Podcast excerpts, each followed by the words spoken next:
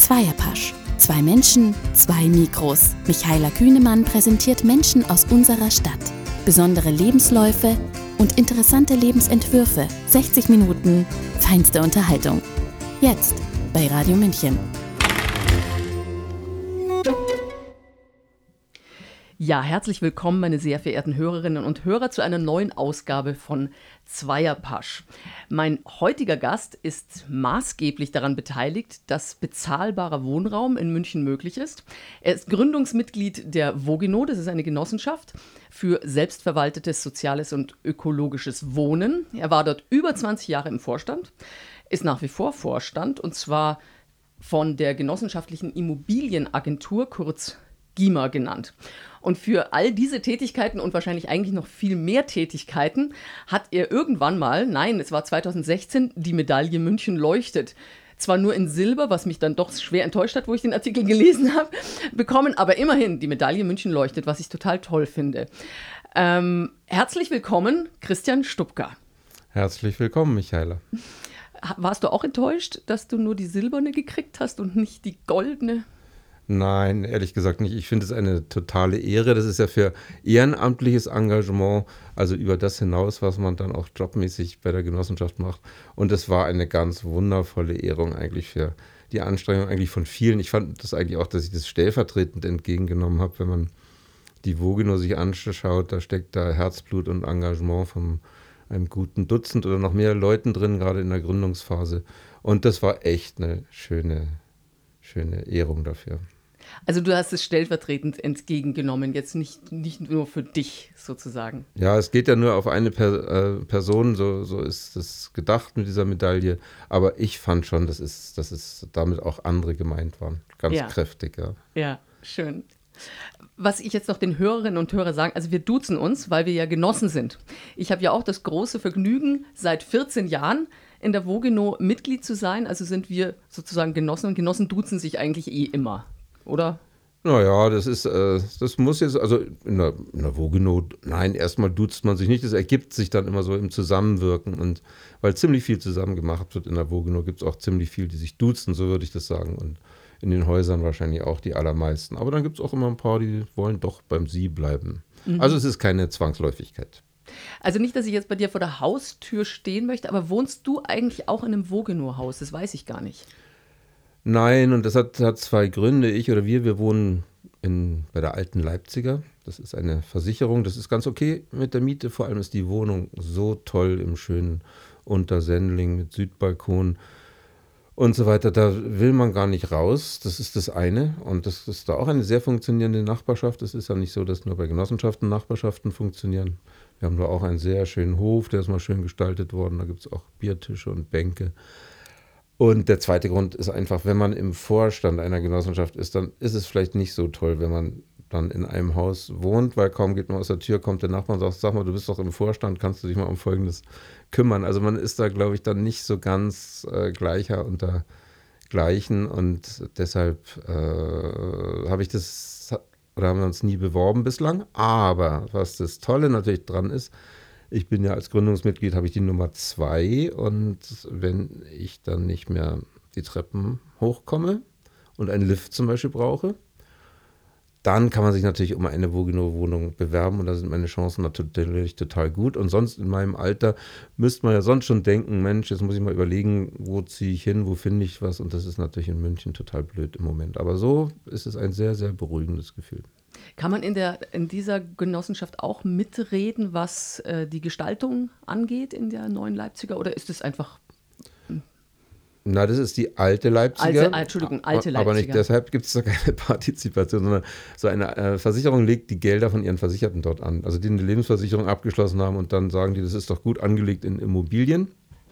Und deshalb gibt es da nur ganz normale Mietverhältnisse und was da sonst passiert, das machen die Mieter untereinander selber. Ja. Könntest du dir eigentlich vorstellen, in so einer Kleinstadt zu wohnen, also wo auch so praktisch jeder kennt jeden, ähm, ja, also aber wo es so ganz close ist oder wo, wo man vielleicht sich auch nicht unbedingt aussuchen kann, naja, das kann man, kannst du dir jetzt in dem Mietshaus wahrscheinlich auch nicht aussuchen, wer deine Nachbarn sind, aber äh, oft heißt es immer so Kleinstadt-Mief oder so. Aber könntest du es auch vorstellen, in einer Kleinstadt zu wohnen oder ziehst du dann doch die Großstadt vor?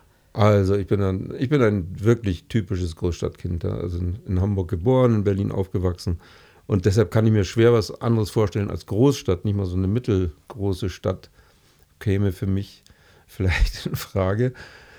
Äh, jetzt ist es so, jetzt wohne ich hier im schönen Untersendling und das ist ja auch sowas wie eine kleine Stadt oder ein kleines Dorf in der Großstadt. Ich arbeite auch dort, also das macht ganz viel aus, wenn man in einem Viertel wohnt und arbeitet, finde ich, weil man dann so viele Bezüge hat und so viele Menschen kennt aus dem Viertel.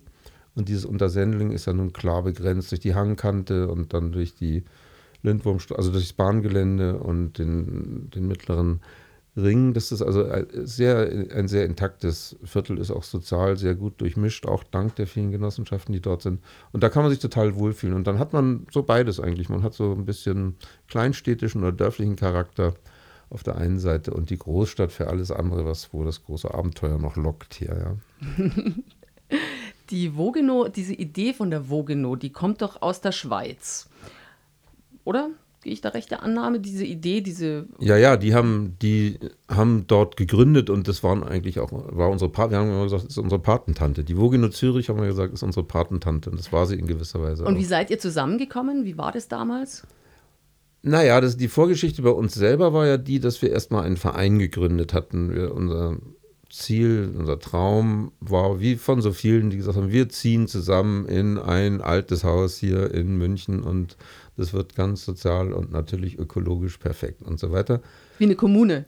Ja, so ein bisschen, also, ähm, also auf alle Fälle ein enger Zusammenhang. Nicht alle, mit, nicht mit einer Küche nur, sondern einfach äh, so, so zusammenwohnen, halt be, befreundete Leute. Und dafür haben wir einen Verein gegründet, um zu überlegen, wie geht denn das eigentlich und um klarere Verhältnisse zu schaffen. Und den haben wir, den Verein haben wir sowieso genannt. Das war die Abkürzung für sozial und ökologisch Wohnen in der Stadt oder was sonst e.V. Und dann haben wir aber relativ schnell festgestellt, wenn man wirklich was auf die Beine stellen kann, ist ein Verein eigentlich gar nicht so die richtige Organisationsform, weil ein Verein ist eher so eine ideell, ein ideeller Zusammenschluss oder, oder Formation. Und da geht es ja richtig ums Wirtschaften, da muss man Kapital einsammeln und so weiter. Und dann sind wir rumgefahren in Deutschland nach Berlin, nach Hamburg und Reisen bildet da unglaublich. Und dann kamen wir auch nach Zürich. Und in Zürich war aus der Zürich-Brennt-Bewegung, also aus dieser Hausbesetzer-Szene, war die Vogino Zürich entstanden. Und die hat zwei Sachen im Kopf gehabt und das auch schon dann in mehreren Objekten realisiert. Die hat gesagt, immer wenn ein Haus an, auf den Markt kommt, versuchen wir zusammen mit den Mietern dieses zu erwerben und dem spekulativen Markt zu entziehen und dem Preis der Preistreiberei und es in den sicheren Hafen unserer Genossenschaft zu führen. Das haben die in vielen, also die haben das in, damals schon in einem Dutzend Fällen war denen das gelungen und dann hatten sie auch noch einen super Neubau hingestellt. Und was uns daran so gut gefallen hat, ist, dass die gesagt haben, wir sind nicht so eine anonyme Genossenschaft, wo es nur das Mitglied und den Vorstand und die Geschäftsstelle gibt, sondern die haben gesagt, wir haben eigentlich jedes Haus für sich organisiert sich und verwaltet sich auch selber weitgehend. Und dann hatten wir es eigentlich alle, alles beisammen. Wir haben gesagt, die ähm, Genossenschaft ist die beste Organisationsform. Sie soll sozial sein, sie soll ökologisch sein und sie soll selbst verwaltet sein. Und so haben, dann, haben wir das dann genannt, Wogeno, Genossenschaft für ökologisches, soziales und selbstverwaltetes Wohnen und haben die Lisbeth Sippel aus Zürich zu unserer Gründungsveranstaltung eingeladen, wo sie dann wirklich als Patentante zugegen war. Und zu was für einer Zeit war das? Wie alt wart ihr? Wart ihr Studenten noch oder hattet ihr, also dieser Verein, oder ist es innerhalb des Vereins, seid ihr da rumgefahren? Ja, ja, das war noch mit, mit, mit dem Verein, der hatte aber auch, ich weiß nicht, vielleicht 20 Mitglieder. Ah. So großartig war das gar nicht. Und das war 1991 haben wir den gegründet und 93 haben wir dann die Vogeno gegründet, ja, 93. Und das waren elf Gründungsmitglieder. Elf Freunde müsst ihr sein, gibt es ein Fußballbuch, aber es waren Männer und Frauen, die sich da im Hinterzimmer, damals sagte noch, man noch beim Jugo in der Wallerstraße im Nebenraum getroffen haben. Oder versammelt haben, muss man ja besser sagen. Mhm. Und das Protokoll, also und die Gründung vollzogen haben mit Wahlvorstand und so weiter. Das war großartig. Und das war nur auf Verdacht eigentlich. Wir hatten ja nichts. Wir hatten kein Grundstück in, äh, sicher, wir hatten kein Haus in Aussicht und haben einfach gesagt, das machen wir jetzt. Super. Und dann sind wir zur, das weiß ich noch, wie, wie heute sind wir zur Bank für Sozialwirtschaft. Das dachten wir, das ist die richtige Bank für unsere Genossenschaft. Sind wir hin, da war der Herr Weinhold ja, maßgeblich. Und dann haben wir gesagt, wir möchten ein Konto eröffnen. Dann sagte er, und wofür möchten Sie ein Konto eröffnen? Dann haben wir gesagt, naja, wir haben eine Genossenschaft gegründet und wir entziehen jetzt hier Mehrfamilienhäuser der Spekulation und bauen neu. Da sagt er, und wie viel Geld haben Sie schon? Dann haben wir gesagt, ja, so ungefähr 50.000 D-Mark. Ah, und mit 50.000 D-Mark wollen Sie das machen. Dann haben wir gesagt, ja, das ist der Anfang und dann wird es schon so weitergehen. Ja, und so. Ja, dann sagt er, okay, dann mache ich Ihnen ein Konto. Fand das ganz lustig vielleicht. Aber hat uns natürlich überhaupt nicht geglaubt. Ja. Aber wir haben an uns geglaubt und dann ging es schlagartig los, dass wir einen Zuwachs an Mitgliedern hatten, die alle jeweils 3000 D-Mark damals, jetzt 1500 Euro Geschäftsanteil eingezeichnet haben. Und so sind wir dann ziemlich schnell auf die Beine gekommen. Die Geschäftsanteile sind sozusagen nie äh, gestiegen. Also diese Einlageteile, 3000 D-Mark? Nee, das, haben wir, das haben, wir, haben wir gelassen, weil wir gesagt haben, also wir hatten, also das ist aber auch so, so, so Gründungs, Gründungsgeschichten, wenn man vom Verein kommt, dann denkt man erstmal, naja, wenn wir jetzt Mitglieder einsammeln, was kann man denen denn zumuten? Und dann dachten welche auch so vielleicht 300 D-Mark oder so, was so übliche Beiträge irgendwo sind da. Und dann hat aber der eine von uns, der Thomas Hartmann, gesagt, also Leute, das ist doch nicht ernsthaft. Also wenn wir das wirklich machen wollen, dann müssen wir jetzt doch mal äh, eine klare Ansage machen, was von jedem da mal grundlegend nötig ist. Und da sind wir auf die 3000 D-Mark gekommen. Und das war natürlich für etwas, was nur Ankündigungscharakter hatte, war das schon ganz schön viel. Ich meine, die 3000 Euro sind nicht verloren, weil es ja ein Geschäftsanteil ist, den man, der nicht verfrühstückt wird. Aber trotzdem war das ganz schön stolz, ja. Und das haben wir einfach gelassen. Wenn man das jetzt inflationsmäßig umrechnet, dann wären es vielleicht jetzt, also dann, waren dann 1500 Euro umgerechnet, die 3000 D-Mark, dann wären es vielleicht jetzt 2000, 2500. Aber das braucht es auch nicht mehr, weil der Fundus so groß ist mittlerweile von der Vogino, dass es da echt kein Eigenkapitalproblem gibt. Ja. Was ich ja gesehen habe, nachdem du jetzt ähm, bei der Vogino aufgehört hast, im Vorstand tätig zu sein, ähm, du gründest gerne Firmen. Also das, ich habe nur ein bisschen geschaut, wo du überall deine Hände im Spiel hast. Ähm, und da gab es zum Beispiel die ähm, Mitbauzentrale München oder Stadtbau München GmbH oder auch äh, Bellevue de Monaco. Da hast du, glaube ich, auch maßgeblich mitgemischt, aber immer so im Hintergrund, habe ich das Gefühl. Ist das Absicht oder waren, da nur, waren das nur Beratungstätigkeiten, die du da gemacht hast? Naja, das ist, das ist so. Also ich finde das, also das Schönste, glaube ich, was ich, was, was ich jetzt machen kann und was mir auch super gefällt, ist, wenn man selber nicht mehr im Vorstand ist, aber das aufgebaut hat und dann 22 Jahre als Finanzvorstand war ich ja bei der Vogeno in einem super Team entwickelt habe, dann und man sagt, jetzt ist auch mal gut und dann kann man ja anschließend sein Wissen weitergeben. Das ist doch eigentlich das Schönste, was einem passieren kann. Und das, dann begab es sich, dass die Stadt ziemlich zeitgleich eine Ausschreibung gemacht hat für eine Beratungsstelle, wo man Neuformierung von Genossenschaften begleitet, weil die Stadt es gut findet. Und dann haben wir gesagt, dann machen wir doch die, nennen wir das doch Mitbauzentrale und bewerben uns um diesen städtischen Auftrag und den haben wir dann an Land gezogen. Und fortan beraten wir jetzt Neugründungen. Es gibt immerhin schon unter Mitwirkung der Mitbauzentrale seit in zwei, in, innerhalb von drei Jahren neun neue Genossenschaften. Und eine davon ist die Bellevue di Monaco.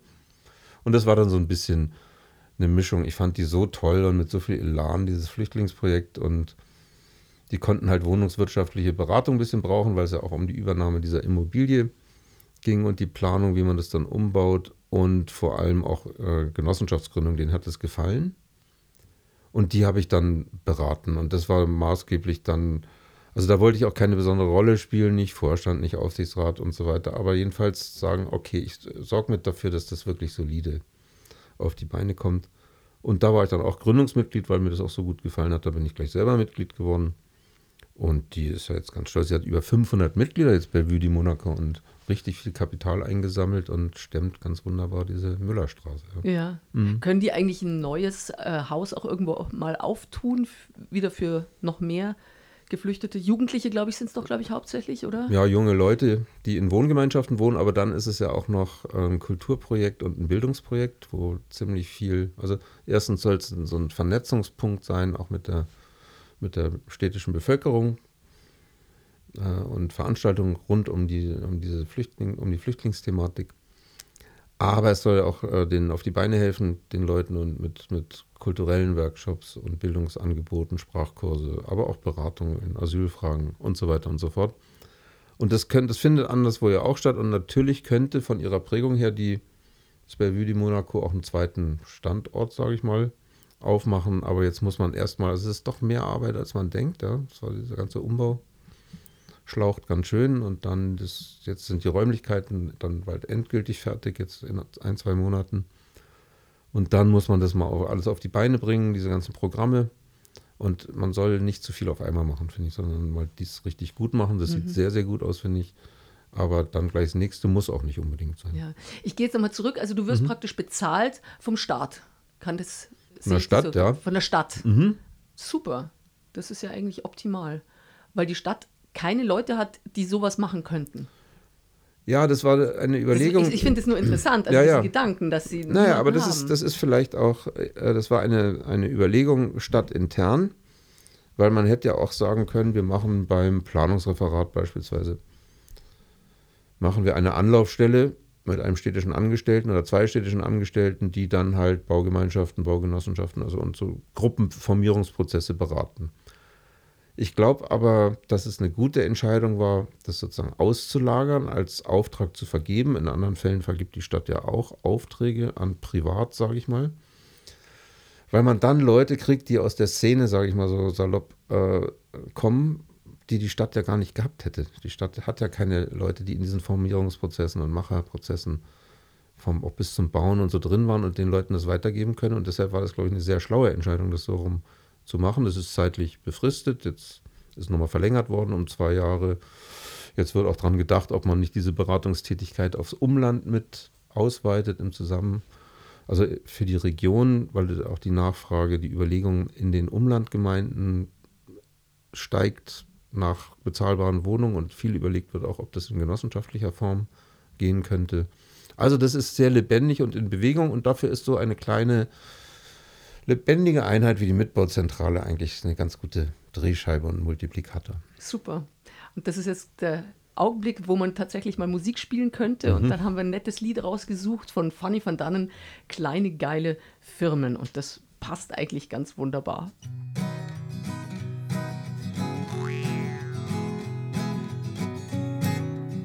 So, das war Fanny van Dannen, kleine geile Firmen. Bei mir zu Gast im Studio ist Christian Stupka, ähm, ehemaliges Vorstandsmitglied der Vogeno Genossenschaft, in der ich das große Glück habe, auch zu wohnen. Das muss ich immer wieder betonen. Also ich mache gern Werbung für die Vogeno, obwohl die es gar nicht nötig haben, weil sie ja schon so viele Mitglieder haben.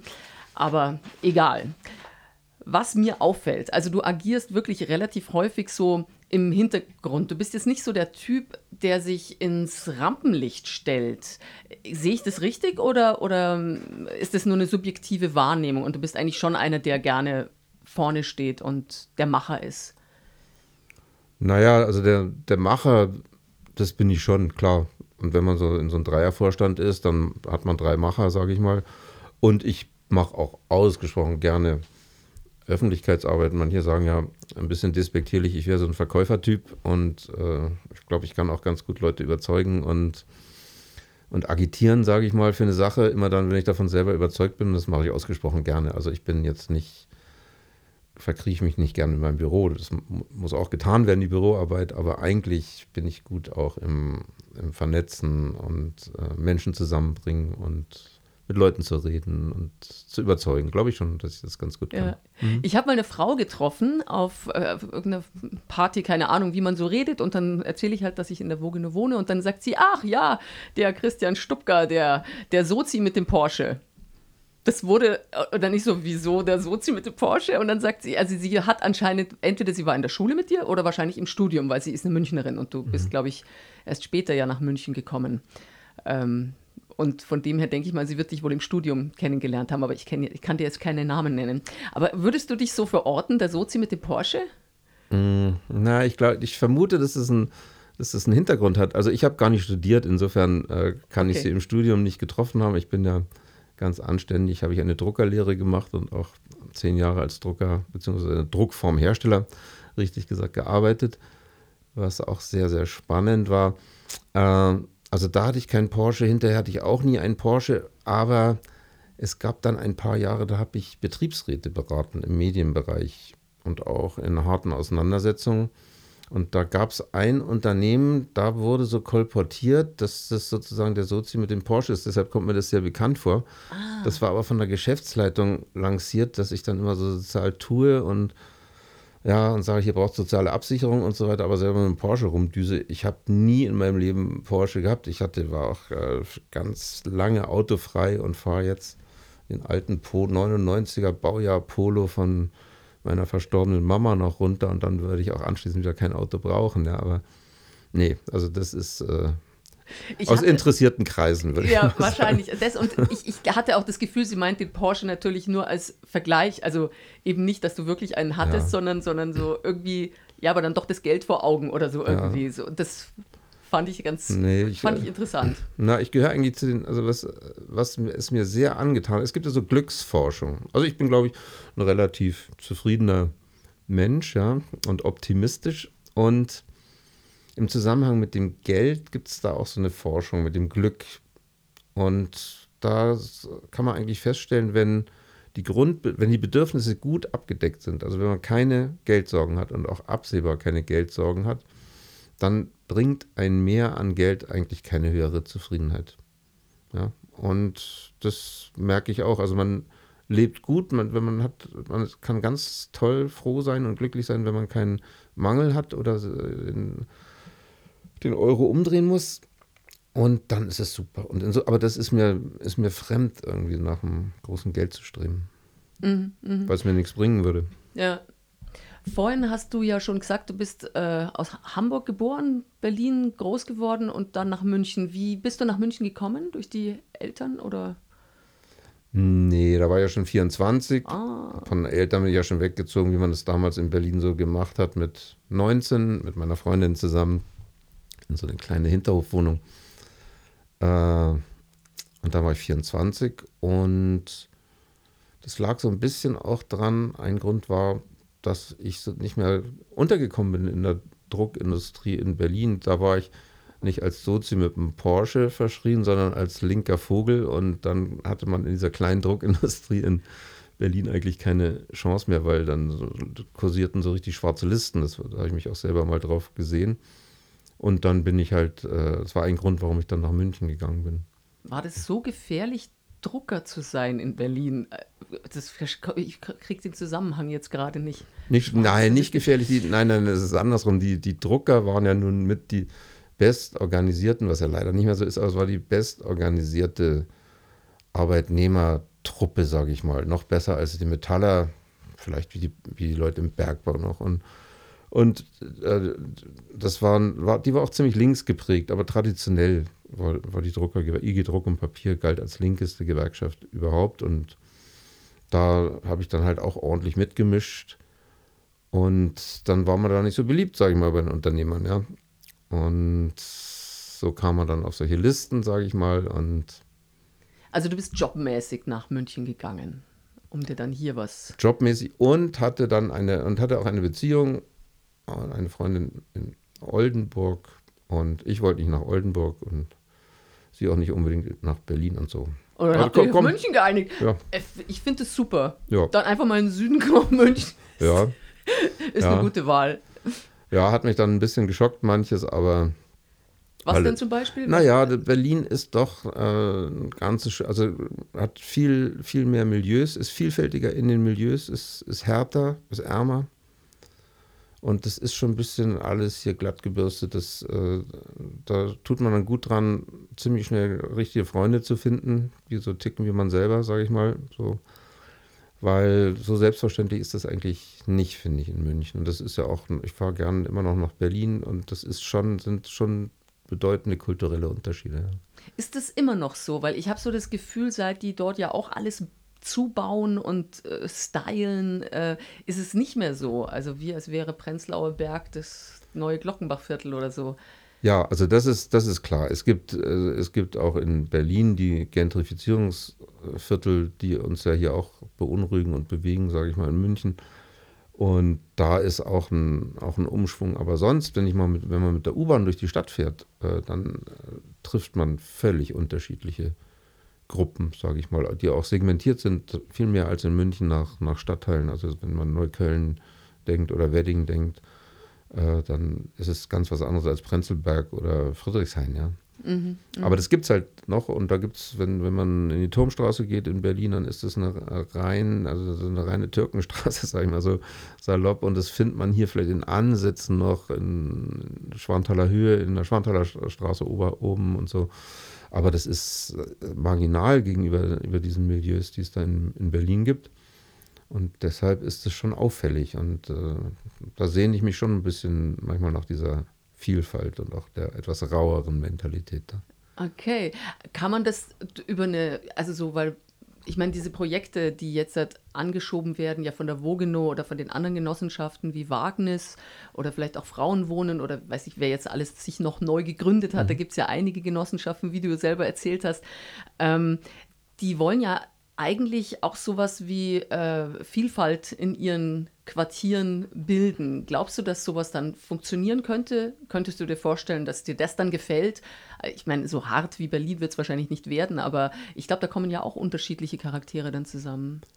Ja, ja, das ist, also das finde ich ganz gut in den Neubauquartieren. Da kann München auch wirklich stolz drauf sein, dass sie diese Münchner Mischung immer herstellt. Also wo man sagt, 50 Prozent geförderte Wohnungen, davon 30 Prozent für die wirklich ärmeren Schichten, die auch sehr durch Migrationshintergrund und sonst einfache Jobs auch geprägt sind, logisch. Und äh, bis hin zu frei finanzierten Wohnungen, die ja leider mittlerweile fast un unerschwinglich sind. Aber da kommen schon deutliche Mischungen in diese Quartiere. Und da lohnt es echt was zu machen, dass da gute nachbarschaftliche Beziehungen entstehen, dass da nicht so nebeneinander dann passiert, was auch auf kleinstem Raum drohen kann. Also ich kenne es auch hier aus Untersendling bei uns. Hm, da gehe ich einmal über die Implerstraße und dann bin ich ein bisschen in einer anderen Welt. Das ist dann so, das ist total kleinteilig. Das geht oft innerhalb von 50 Metern, kennt man ja auch aus New York oder anderen Städten. Mhm.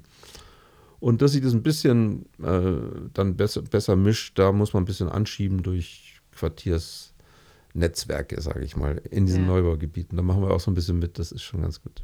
Ja, ich glaube auch, dass es immer so von den Menschen selber ja kommt. Es kommt immer ganz drauf an, wer da so einzieht und äh, was anschieben mhm. möchte. Es ist halt oft schon so, dass die Leute, wenn sie mal irgendwo wohnen, dann sind sie irgendwo drin und werden bequem. Also deswegen, ich finde ja diese Gemeinschaftsräume, äh, die, die finde ich eigentlich klasse. Also wo sich die Leute treffen können und wo was Neues entstehen kann. Mhm. Und ja. Ja, ich glaube auch, also man, man kann eigentlich nur, nur Angebote machen und es befördern. Ich kann ja niemanden dazu zwingen oder sagen, das ist die Voraussetzung, dass du dich am Gemeinschaftsleben hier irgendwie beteiligst, sonst darfst du da nicht hinziehen in dieses Quartier oder in dieses Genossenschaftshaus. Das wäre Unfug, ja. Aber man kann natürlich ein bisschen was machen, um dem Bedürfnis der Menschen nach selbstgewählter Gemeinschaft das zu befördern. Und dazu gehören, was du eben angesprochen hast, die solche Gemeinschaftsräumlichkeiten und die übergibt man dann halt in, das, in die Selbstorganisation eines Hauses beispielsweise. Und die können dann damit machen, was sie wollen. Aber es ist zumindest ein Angebot und das ist dann in der Regel auch ein Treffpunkt. Was ich auch für wichtig finde, ist bei der Vogino, dass es dann auch demokratische Willensprozesse in der Hausgemeinschaft und Entscheidungsspielräume gibt. Was macht man eigentlich in diesem Haus? Wo muss was getan werden? Wer kümmert sich hier eigentlich um was? Das führt einfach dazu, dass man sich ab und an mal trifft und auch bespricht was in normalen Mietshäusern ja auch nicht der Fall ist, weil es diese Mitsprachemöglichkeiten gar nicht gibt. Mhm, mh. Und auf Quartiersebene kann man natürlich heute auch mit moderner Technik einiges machen. Wir machen jetzt gerade im Prinz Eugen Park Quartiersorganisation, bauen wir da auf. Und da wird es dann ein Buchungssystem und ein Informationssystem geben, worüber alle Aktivitäten im Quartier halt auf über eine Plattform sichtbar, buchbar werden und so weiter. Und das sind so Hilfsmittel, aber letztendlich muss das jeder für sich entscheiden oder entscheiden die Menschen, wie sie da ihr Umfeld prägen. Ja. Bei uns ist es ein E-Mail-Verteiler. Das ist so das kleinste, der kleinste gemeinsame Nenner, der so irgendwie einigermaßen funktioniert. Naja, aber das ist doch, ja, da kann man auch mitmachen oder man, man schaut sich nicht an, oder? Das ist doch auch eine freiwillige Veranstaltung, oder? Klar, im Prinzip ja, ja, schon. Jeder ja. kann sich eintragen oder nicht. also so verschicken wir halt unsere Protokolle und äh, ob sie gelesen werden, wissen wir nicht, aber wir hoffen es halt, ob dass sie gelesen werden. Wir haben ja mal, also damals, äh, wo du aufgehört hast, bei der Vogino im Vorstand zu sein, wurde ein Film über dich gemacht. Und da kamen so Fragen vor, die von ehemaligen Mitarbeitern und äh, so beantwortet wurden. Und da waren so ein paar Fragen dabei, das fand ich ganz lustig. Da würde ich tatsächlich die Realantwort gerne wissen. Was wärst du denn geworden, wenn du jetzt nicht Genossenschaftler geworden wärst? Naja, das ist eine, eine ganz gute Frage. Hm. Also genau kann ich es nicht sagen, aber ich kann die Richtung sagen. Und zwar, ich war ja lange bei der Gewerkschaft und da haben wir, wie gesagt, ordentliche Auseinandersetzungen geführt und begleitet. Aber das Entscheidende bei einer Gewerkschaft ist, man ist immer eigentlich in der Defensive, weil man kommt immer, also das ist eine Organisationsform für die abhängig Beschäftigten und die stehen halt in einem Abhängigkeitsverhältnis. Und das Sagen hat immer, haben immer die Gesellschafter oder der Unternehmer oder wie auch immer die Geschäftsführung.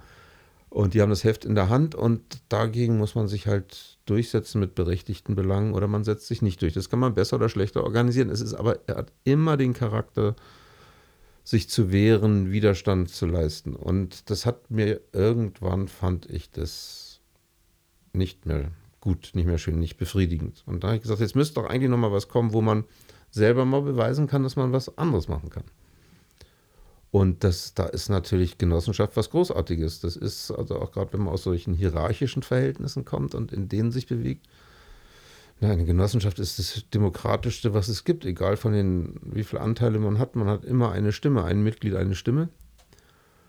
Ob reich, ob arm, wie auch immer. Das ist was, das ist ganz toll. Das ist das, dass das jemals erfunden wurde, ist ja Weltkulturerbe mittlerweile, ja. Ach, wirklich? Ja, die Genossenschaftsidee ist Weltkulturerbe und es gibt ungefähr 800 Millionen Genossenschaftsmitglieder auf diesem Planeten. Also das ist ein, eine Idee, die sich von Deutschland aus äh, über den ganzen Planeten rasant verbreitet hat.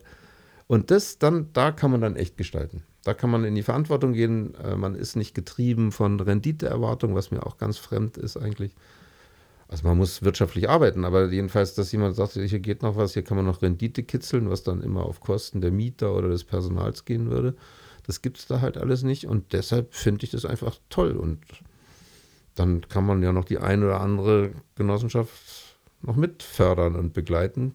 Und dann reicht es dann auch mit dem Gründergeist, sag ich mal, und mit der Profession. Ja, aber das ist echt, das ist ein toller Beruf. Ja. Und dann kam als Antwort, kam ja von zweien äh, entweder Bundeskanzler oder Außenminister. Das fand ich wirklich so, oh, wow. Also sie trauen dir tatsächlich ein, so ein Amt zu, dass du sowas wuppen könntest. Kannst du das wuppen? Würdest du das wuppen können? Mm, naja, ich habe, äh, nee, ich, also eindeutig nein, weil ich die Überschaubarkeit von Projekten und Zusammenhängen brauche. Also wenn die Struktur zu groß wird, wo ich Verantwortung habe und mich ah. das nicht mehr kenne, dann ist das nichts mehr. Das können andere sehr gut.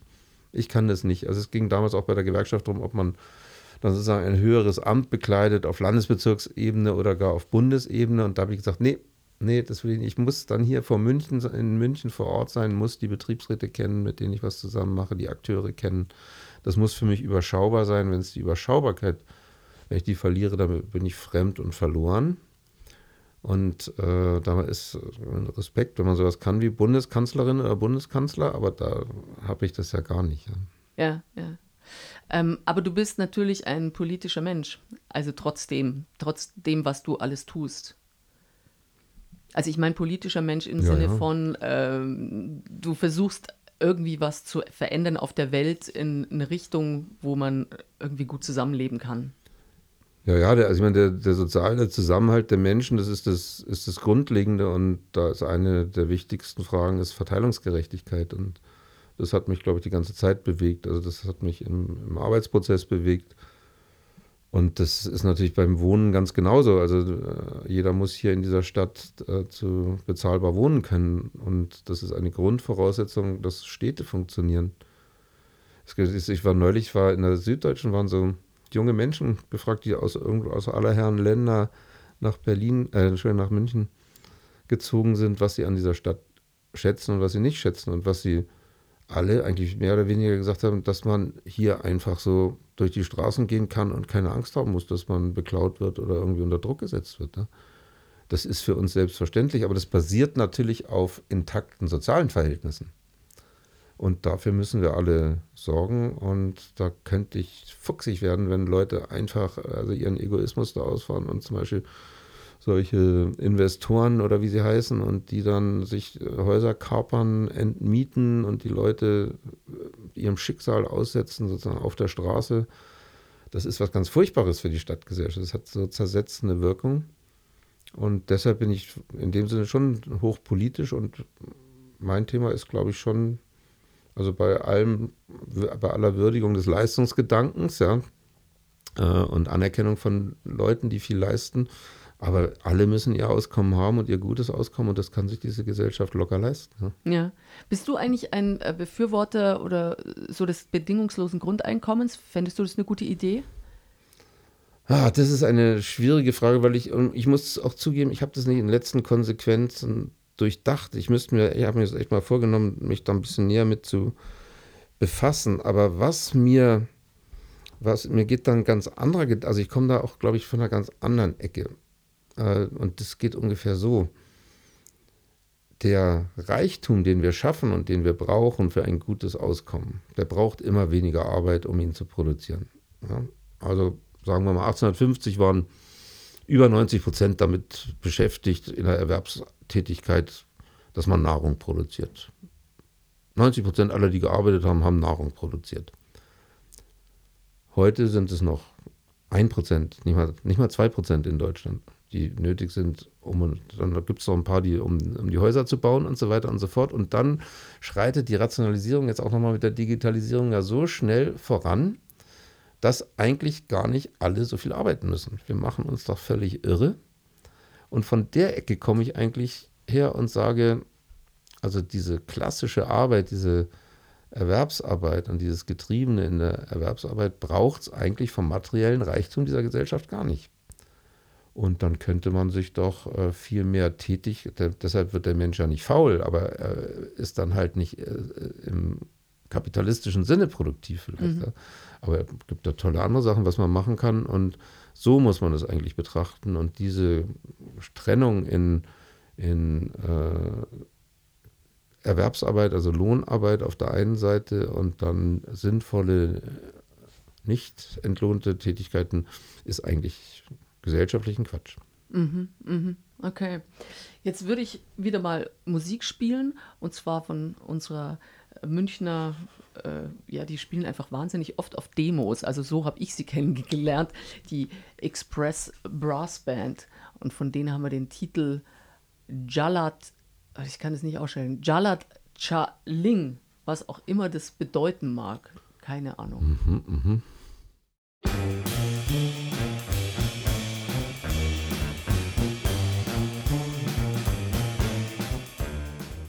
Das war die Express Brass Brand mit Jalad Chaling, was auch immer es zu bedeuten hat. Bei mir zu Gast im Studio ist nach wie vor Christian Stubka, mit dem ich mich schon über sehr viel Wohnen, Genossenschaft, Politik unterhalten habe. Wohl über so viel über Politik haben wir ja eigentlich noch nicht geredet.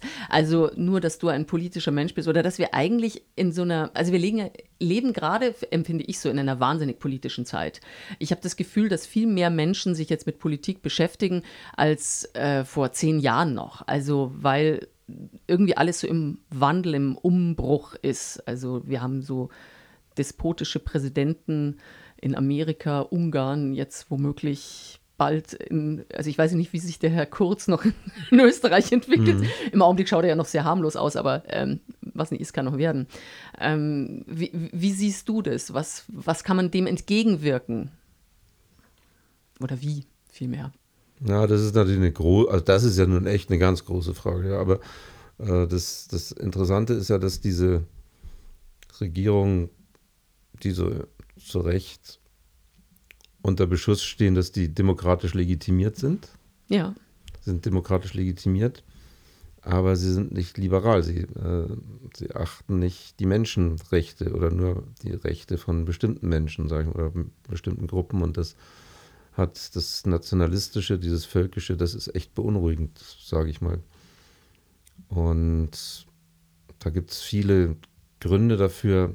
Das hat immer mit natürlich viel mit Ängsten zu tun. Also ich nehme mal diesen Aspekt nur, weil es gibt viele Aspekte, die dazu führen. Aber natürlich gibt es, äh, es gibt in diesen Ländern, in den westlichen Industrienationen, sage ich mal, da gibt es eine breite Schicht, die wirklich äh, eine relative Deklassierung erfahren hat. Das trifft auf die USA zu, das trifft auf Frankreich zu, das trifft auf Großbritannien zu.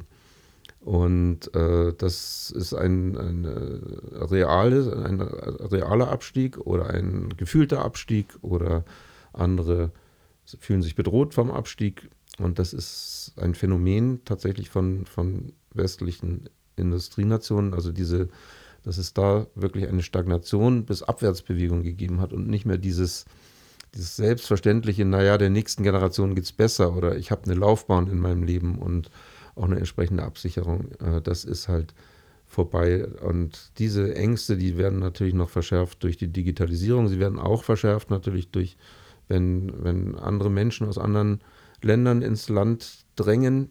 Das machen wir uns äh, als äh, saturierte Mittelschicht auch nicht immer so klar, aber natürlich gibt es dort, dort Ängste bei denen, die die einfachen Jobs machen und die dann sagen, dass der wird mir dann weggenommen. Ich meine, diese Auseinandersetzung bei der Essener Tafel ist ja so ein Ausdruck mhm. im Grunde davon. Das ist ja ganz furchtbar, dass sich dann diese Menschen, dass die untereinander in Konkurrenz treten, die es eigentlich am meisten die Unterstützung bräuchten. Und das wird uns so lange bleiben, bis es da nicht eine, äh, sich die Menschen nicht wieder wohler fühlen. Und, äh, und das ist auch wie eine, im Grunde im Wesentlichen eine soziale Frage. Und da hat dieser Neoliberalismus echt Kerben reingeschlagen in ein Gefüge, was nicht feierlich ist. Und da darf sich die SPD und andere richtig anstrengen, um da wieder rauszukommen. Mhm. Das sehen wahrscheinlich nicht nur ich und du so, sondern das sehen wahrscheinlich sehr, sehr viele andere auch so. Bei diesem ominösen Film, der damals von dir gemacht worden ist, äh, zum Abschied äh, deines, deiner Vorstandstätigkeit bei der Vogino, da kam noch eine andere Frage vor, die sehr witzig war. Also ich bin nicht auf die Idee gekommen, diese Frage zu stellen. Okay. Ist, ist, würdest du jemals ein Haus in die Luft sprengen? Würdest du jemals ein Haus in die Luft sprengen?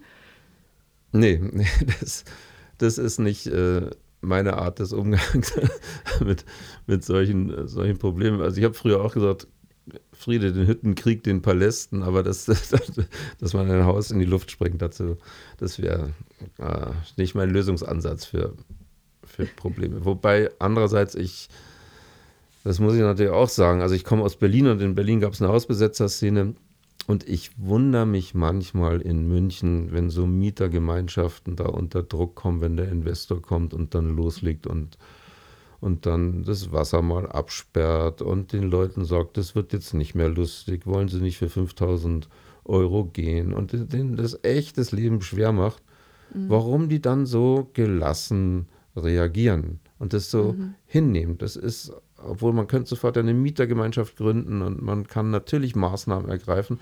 Und das hat mich echt gewundert. Also diese, ja, diese, na, Gelassenheit ist ja der falsche Ausdruck, aber dass man sich nicht wehrt. Ja, das, das ist, nicht wehrt, ja, ja.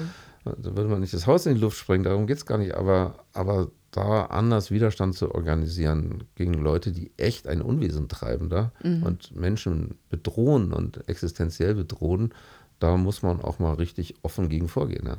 Das stimmt. Das stimmt. Das wundert mich auch. Also ich kenne Hausbesetzer-Szene in München jetzt nicht wirklich. Also es gab mal früher Hausbesetzungen, aber nicht so wie in Berlin, also wie man es da gehört. Oder Hamburg. Also da wurden ja auch viele Häuser besetzt. Also da ist München eher, ja, bisschen harmlos. Ja, also hier ging es eher darum, äh, nicht zu besetzen, sondern zu sagen, dafür zu sorgen, dass man drin bleibt. und man nicht ein, im Sinne der Gentrifizierung da ein, ein Komplettwechsel stattfindet zu denen, die sich hochpreisiges Eigentum leisten können. Ne? Ja, ja, das stimmt. Ja, ja. Also das ist, finde ich, manchmal ein bisschen schwach. Ja. Dann wurde auch ein bisschen so gequatscht, äh, das haben viele Leute dir gar nicht so zugetraut. Du gehst anscheinend tatsächlich gern auf äh, Faschingsbälle. Ist das richtig? Ja, große Leidenschaft, immer, ja, immer schon. Also das die zwei Tage immer unterwegs, immer das gleiche Kostüm, gibt dann auch schon so eine verschworene Gemeinschaft, die sich immer wieder bei, heißt auch noch so, endlich Fasching heißt die Party immer, die ist jetzt zweimal im Unterdeck, aber auch im Müller schon und so. Das ist dann echt großartig. Das ist eine ganz ausgelassene Stimmung und ich finde, man braucht sowas. Das fehlt einem dann in Berlin zum Beispiel. Da ist der Berliner viel zu sehr Protestant mit hugenottischer Herkunft, sage ich mal. Und da gibt es so einen Spaß nicht. Ja. Und das habe ich dann in München eigentlich, in München habe ich den Fasching eigentlich richtig kennengelernt, dass ich nach München gekommen bin. Weder Aha. in Hamburg gab es es nicht und, und in Berlin, naja. Mhm. Ja, und, aber und Karneval, und Karneval, gefällt dir Karneval in Köln oder so? Ja, da war ich äh, ein einziges Mal, aber auch nur am Rande. Da, das habe ich mir immer schon vorgenommen. Das ist jetzt nochmal was für die nächsten Jahre, da nochmal einzutauchen. Aha. Weil ich, also ich ganz, ganz ehrlich, also ich bin überhaupt kein Faschingstyp. Also ich werd, meide die Innenstadt zu diesen Zeiten. Und ich bin auch ganz froh, dass man es eigentlich nicht so wahnsinnig mitkriegt, sondern ich glaube, das bündelt sich jetzt immer dann so auf diese Partys. Aber du bist ein ziemlich humoriger Mensch. Ähm, du magst ja auch Witze total gern. Würde, würdest du uns einen Witz erzählen? Der, der dir jetzt so einfällt, weil es ist so lustig, weil ich finde, dass du vom Typ her nicht unbedingt, wenn man dich kennenlernt, so der, der ist, wo man sagt, der erzählt gerne Witze. Aber das ist dann nur, wenn man dich näher kennenlernt, wenn man dann später nach den Diskussionen, nach den heißen Diskussionen dann zum Bier übergeht, dann kommen die Witze. Ja, okay, ich könnte einen erzählen. Das, ist, das Problem ist natürlich heutzutage immer, äh, Witze gehen natürlich immer auf Kosten von irgendjemandem und äh, dann sind sie ganz schnell, sagt man, das ist, sind sie gegen irgendjemand diskriminierend. Also wenn man so hier so öffentlichen Witz von sich gibt, dann muss man immer überlegen, dass man da nicht so irgendwo aneckt. Aber dann ginge vielleicht folgender, wo der Einbrecher in der Villa ist und den Schmuck in die Plastiktüte rafft und dann hört da eine Stimme, der liebe Gott sieht alles. Und dann wird er nervös und rafft den Schmuck schneller zusammen und wieder hört er die Stimme. Der liebe Gott sieht alles.